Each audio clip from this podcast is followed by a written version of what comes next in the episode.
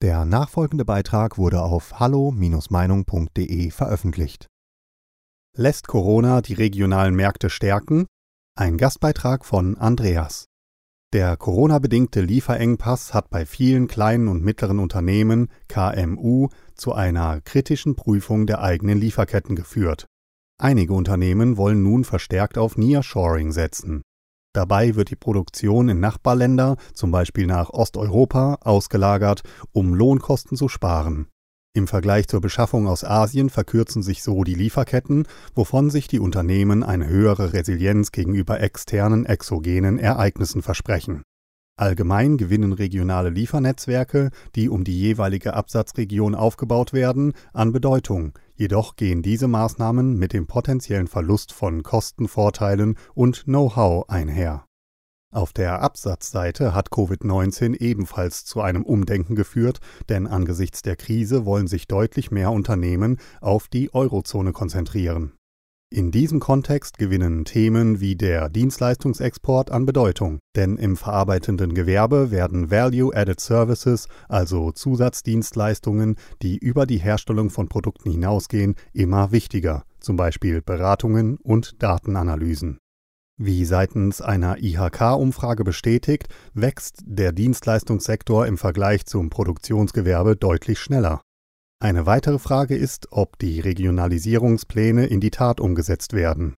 Die Umfrage hat ebenfalls ergeben, dass die wirtschaftlichen Folgen der Krise die Eigenkapitalpolster der Unternehmen deutlich geschmälert haben. Nicht wenige KMU mussten Kredite aufnehmen, um Liquiditätsengpässe zu überbrücken.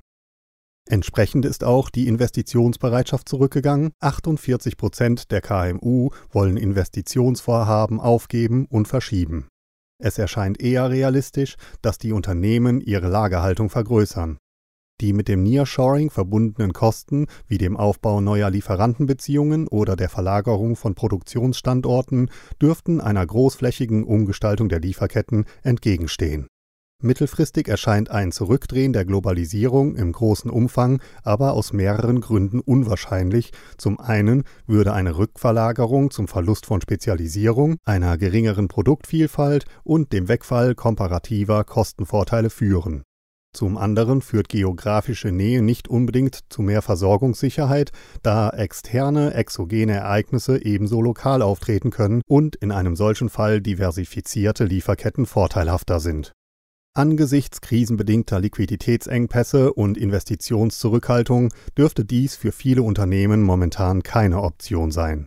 Daneben ist die Verkürzung der Lieferketten mit größeren Investitionen, etwa für die Verlagerung von Produktionsstandorten, verbunden. In den meisten Industriezweigen sind zurzeit keine Tendenzen einer größeren Rückverlagerung der Produktion nach Deutschland zu erkennen zwar hat die erste Corona-Welle mögliche Schwachstellen in den Wertschöpfungsketten aufgedeckt und die Bedeutung von gutem Lieferkettenmanagement verdeutlicht, Spezialisierungsverluste und Kostensteigerungen dürften die Branche aber davon abhalten, Lieferketten im großen Stil nach Deutschland zurückzuholen Eher scheint es plausibel, dass künftig vermehrt darauf geachtet wird, redundante Lieferkettennetzwerke aufzubauen, um in Krisensituationen wie einer Pandemie oder einem Handelsembargo den Warenfluss leichter aufrechterhalten zu können. Noch im letzten Halbjahr berichteten im September 23 Prozent der KMU aus dem verarbeitenden Gewerbe in einer Sonderbefragung der KfW über Störungen der Lieferkette.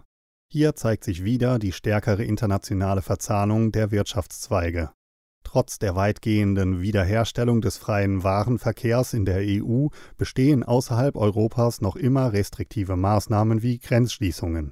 Dies könnte erklären, warum auch überdurchschnittlich viele KMU des verarbeitenden Gewerbes eine Verkleinerung ihres Absatzgebietes meldeten, 16 Prozent im Vergleich zum gesamten Mittelstand 12 Prozent.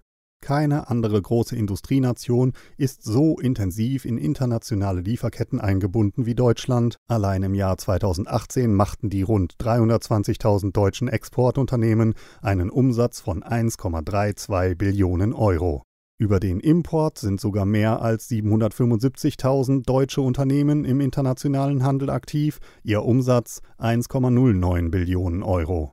Besonders abhängig von Vorleistungen aus anderen Ländern sind in Deutschland die Textilindustrie 63 Prozent, die Elektronikbranche 45 Prozent, die chemische und pharmazeutische Industrie 39 Prozent, die Lebensmittelindustrie 37 Prozent, die Automobilindustrie 29 Prozent und der Maschinenbau 28 Prozent.